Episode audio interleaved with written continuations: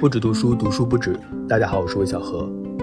今天要分享的是《一百年许多人许多事》，杨怡口述自传。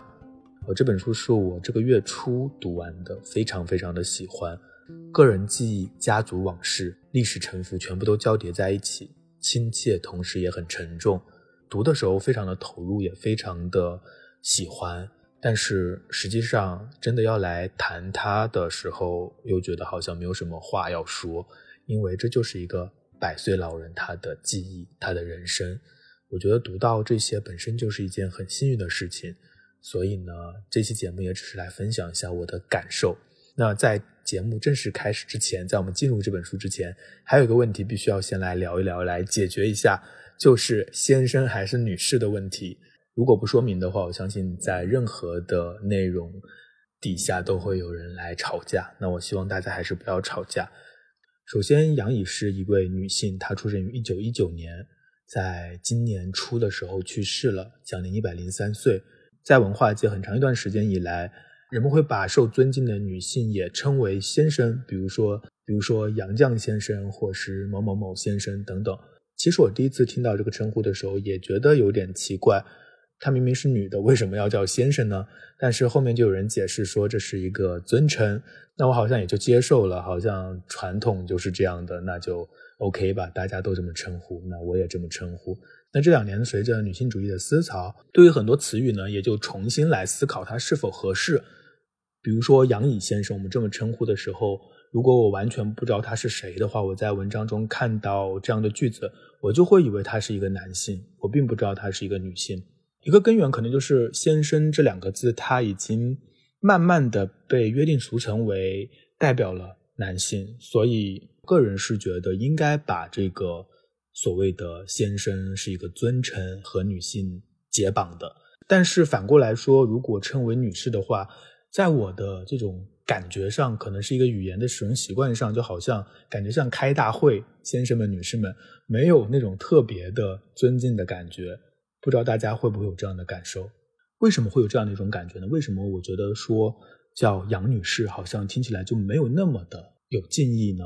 这可能是一种使用习惯的问题，就是语言还是在使用当中慢慢的产生它的意义，产生它的一些沉淀。总之，我是没有想到一个特别好的称呼。然后大家也可以在评论区来说一下，你觉得如何称呼最好呢？还是说可以创造一个新的称呼？那因为我完全不知道该如何是好，所以呢，那我就直接不称呼了，我就直接称名字，好像也对啊。比如说，我现在要讲一本伍尔夫的书，我都会说伍尔夫如何如何，我不会说伍尔夫女士如何。还是我们对于外国人就不会有这些所谓的尊称？嗯，那我觉得称名字还是一个比较不错的方式。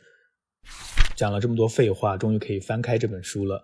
这本书是分为四章，第一章叫家族旧事。第二章叫做中西十年，第三章和第四章是从联大到中大，整个时间跨度是从他出生然后到抗战胜利。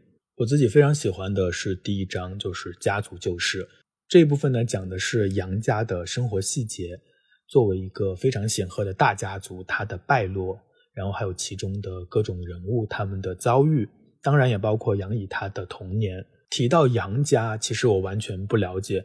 然后呢，人们都会从杨殿邦说起。杨殿邦他官至漕运总督，开辟了杨家的显赫时代。但是呢，太遥远了。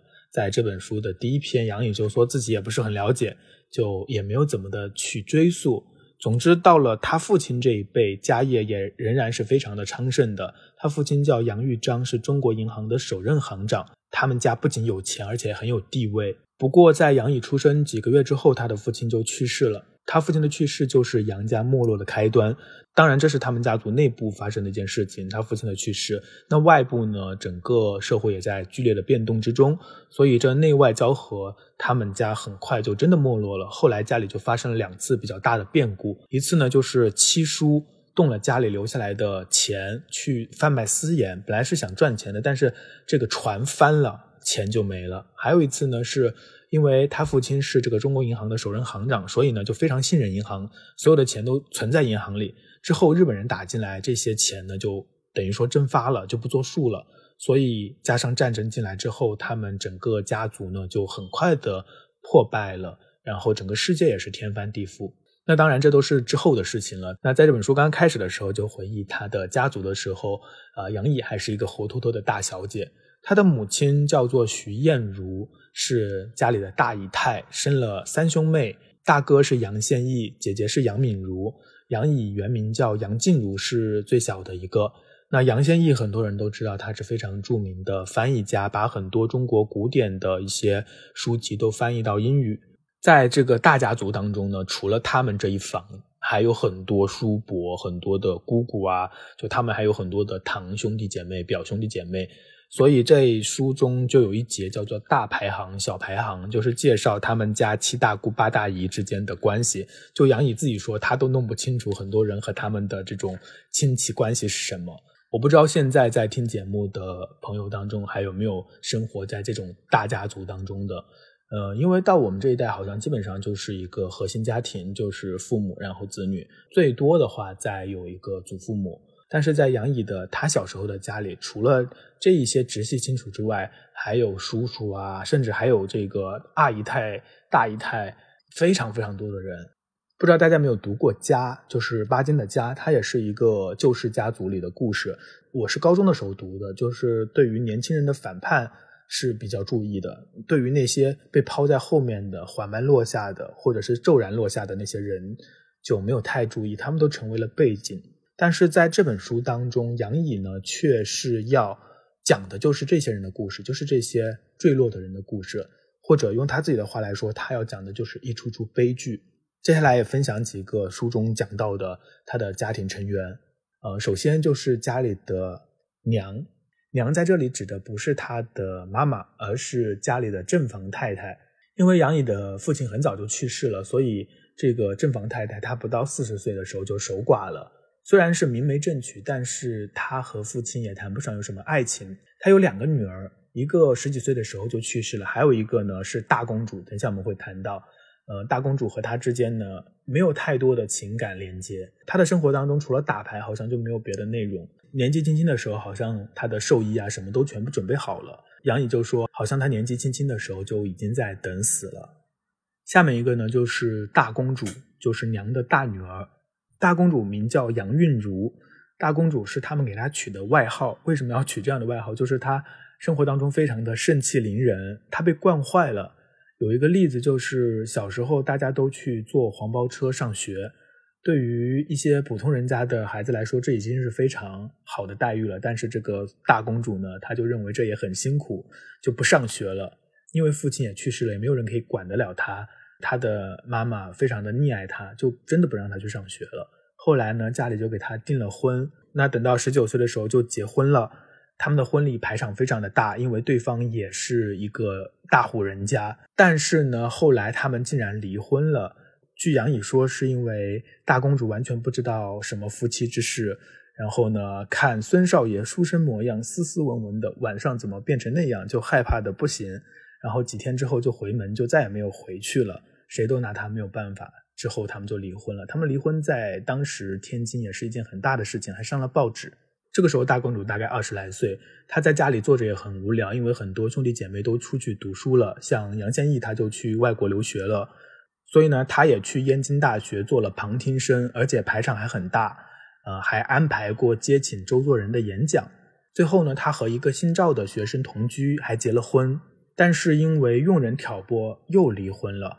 是从南方回来的，这一之后呢，他的精神就有点不太对头，再后来就基本疯了。他的结局还蛮惨的，他最后得了乳腺癌，佣人对他也不好，最后他全身溃烂，几乎是疼死过去的。据说他最后叫了三天三夜，但是没有人理他。那杨乙对这位大公主实际上并不是很喜欢，因为她确实很娇惯，很盛气凌人，但是想起来还是很让人唏嘘。他可以说从未真正的长成一个大人，他一生都在一种畸形的环境当中。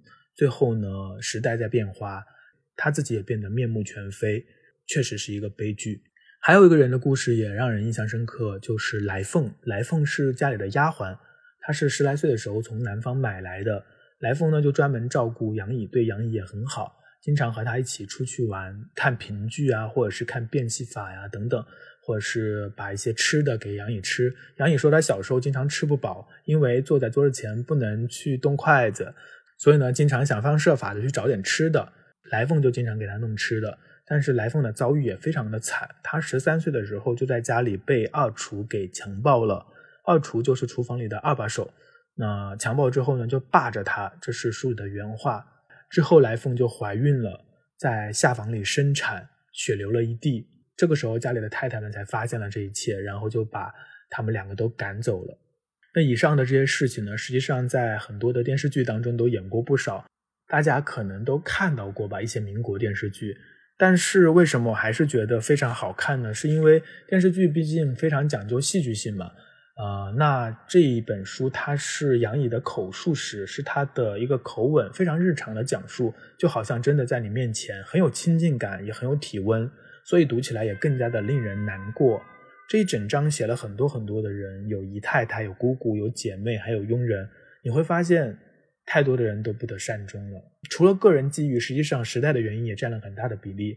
在旧生活逐渐瓦解的那个时候，他们是卡在中间的人，很容易被折断。呃，确实，他们很多人都被折断了。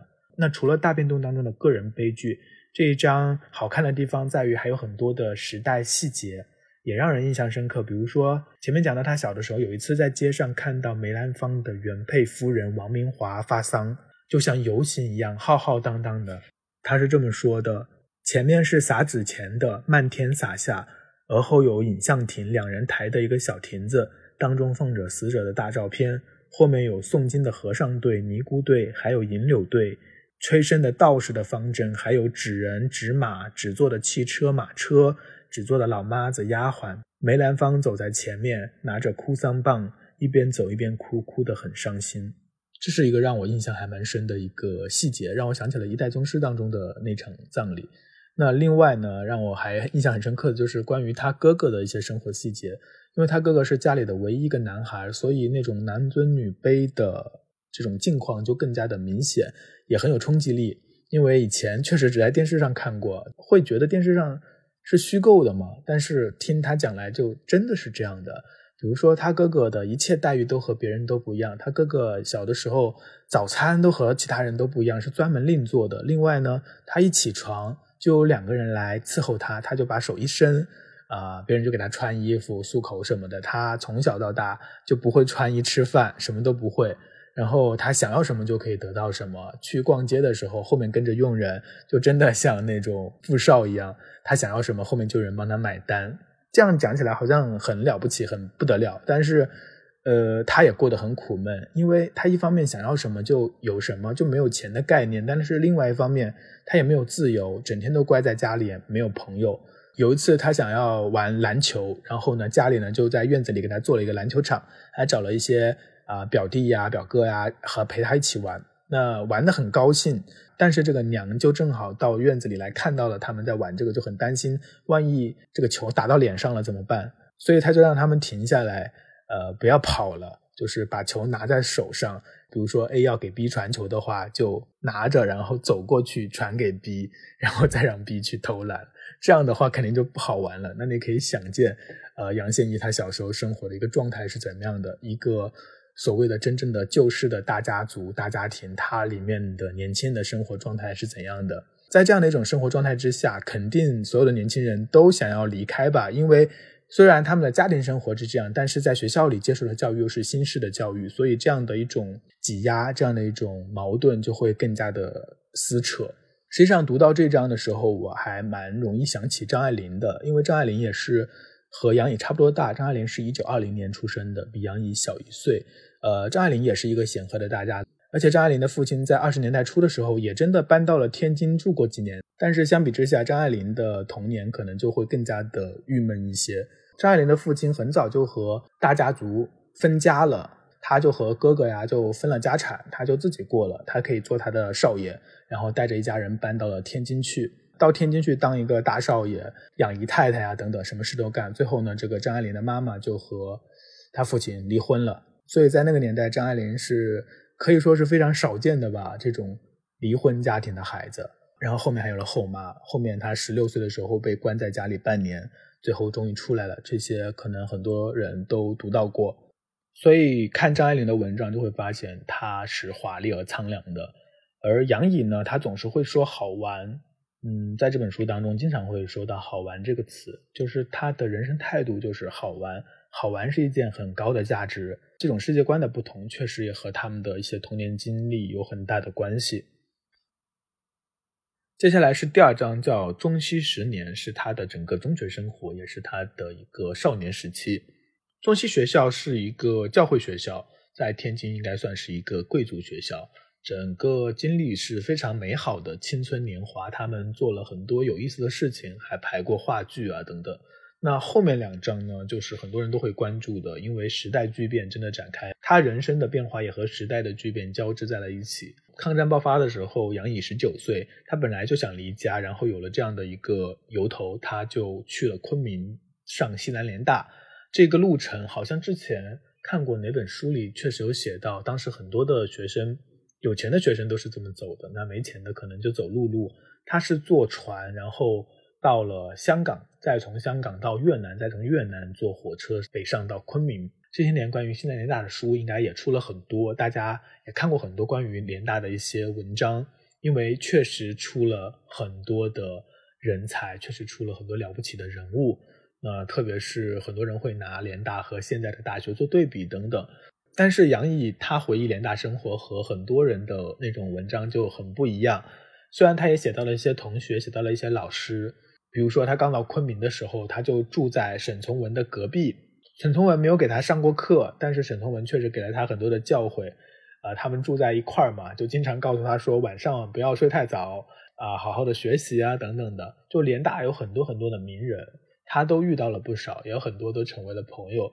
但是很快，她的人生就发生了巨大的变化，因为她怀孕了，然后结婚了。她在来到联大之前，在她的少年时期，她其实可以说是喜欢一个比她大很多的人，是她的老师，叫做大李先生，是巴金的哥哥。但是他们都没有戳破这个窗户纸，只是有这样的一种暧昧的情愫。到了联大之后呢，这个关系就越来越远，但是他的心中一直都记挂着大李先生。从书里面的一些细节可以推断的出来，她当时是没有想到会怀孕，然后也没有想到会结婚的。但是一个事情接着一个事情就发生了，那稀里糊涂有了孩子，也就结了婚。时代的阻隔就让她和大李先生再也没有见到面，这是她蛮遗憾的一件事情。也因为她结婚之后，她的人生也就发生了很大的变化。她有两年的时间就去生小孩、带小孩，之后呢才转到了中央大学，在重庆。继续学业，然后抗战胜利，他就回到了南京。整本书就写到这里为止了。这后面其实我们都知道的故事应该还有很多很多，不知道是杨乙他没有讲，还是说因为什么原因没有把后面的部分做出来，不得而知。如果有讲的话，还是很希望会有后面的部分。我不知道。总而言之，这本书是非常好看，读完还觉得很不过瘾。我觉得有好几个原因吧。首先，肯定是因为杨怡她的经历确实很丰富，所以才有的回忆，有的讲。那其次呢，也是因为她的记忆力非常好，她非常的善于去描摹一个场景。她的回忆当中有非常多的细节，就像于斌老师在后记当中指出的，他说。杨乙写蒋介石，他见到过几次蒋介石，但是写的是蒋介石到女生宿舍来检查的那种尴尬情况，他不是历史文章当中的那种，不管是正面的还是反面的那种那种模式化的蒋介石，他是一个杨乙生活当中遇见的一个蒋介石。那他写沈从文也是一样的，他不是一个老师，也不是一个作家，他记得的是他一边讲话，衣服上的这个棉絮就一边露出来，这是作为老师之外的。沈从文非常可爱的一个沈从文，这些都是杨乙的视角，是他独一无二的气质。所以，也许这些事情，这些大的一个时代变化，我们都知道，或者说从别的书中也能够看到。但是，只有这本书当中是杨乙他的气质。呃，他的气质是什么样的呢？就可能他从小生活在一个大家庭当中，呃，显赫的家族当中，他从小都见得多了，所以你会觉得到他心中是有一份骄傲的。然后呢，他也常常讲好玩，好玩就是价值，只要好玩就够了。这也是一种非常不容易的一种人生观。而且还有一点就是这本书当中，他极为坦诚，主要体现在她基本上没有讲她的丈夫赵瑞红什么好话，全部都是在吐槽的。那她真正喜欢的，前面提到过是大理先生，但是时代的阻隔一隔就是一辈子。在四十年代初的时候，她本来是想要离婚的，但最后还是没有下定决心，也就算了，也就这样过了一辈子。这本书的一个制作的过程也是耗时非常长。李冰老师是任教于南京大学的文学院，我读过他的两本书《周作人》和《张爱玲传》。他写这本书来做这个杨颖的口述史，也是花了很长的时间，断断续续有十年，终于把它做出来了，是一件我觉得非常功德无量的事情。就像杨颖自己说的，他说：“人的一生不知道要遇到多少人与事，到了我这个岁数。”经历过军阀混战、抗日战争、解放战争以及新中国成立后的种种，我虽是个平凡的人，却有许许多多的人可念，许许多多的事想说。但是我还是觉得，这真的并非是一个普通人的故事，不是一个普通人的视角。不管是大家族的瓦解，还是当时的知识青年的际遇，都和大时代密切相关。他虽然只是在讲述自己的人生，但是他的人生当中却充满了时代的碎片。除了内容上，这本书的整个设计装帧我也非常喜欢。它的这个封面的颜色是橄榄绿色嘛，非常的柔软，然后也有一种历史感。同时呢，它是线装的，你可以完全把它打开，里面还有很多的呃这些照片，老照片。老照片它不光是配图，它每一个照片后面底下还会写几句介绍这个照片的背景的文字，就好像是张爱玲的对照记一样。那光看这一些就很有感觉了，所以这本书对我来说是非常完美的一本书，也非常推荐大家可以去找来读一下。那讲到这里，今天的节目也就接近尾声了。如果你想看到更多的关于读书的内容的话，也可以关注我的公众号“魏小河流域”，欢迎大家在各个平台给我五星好评。嗯，让我们继续不止读书，读书不止。我们下期再见。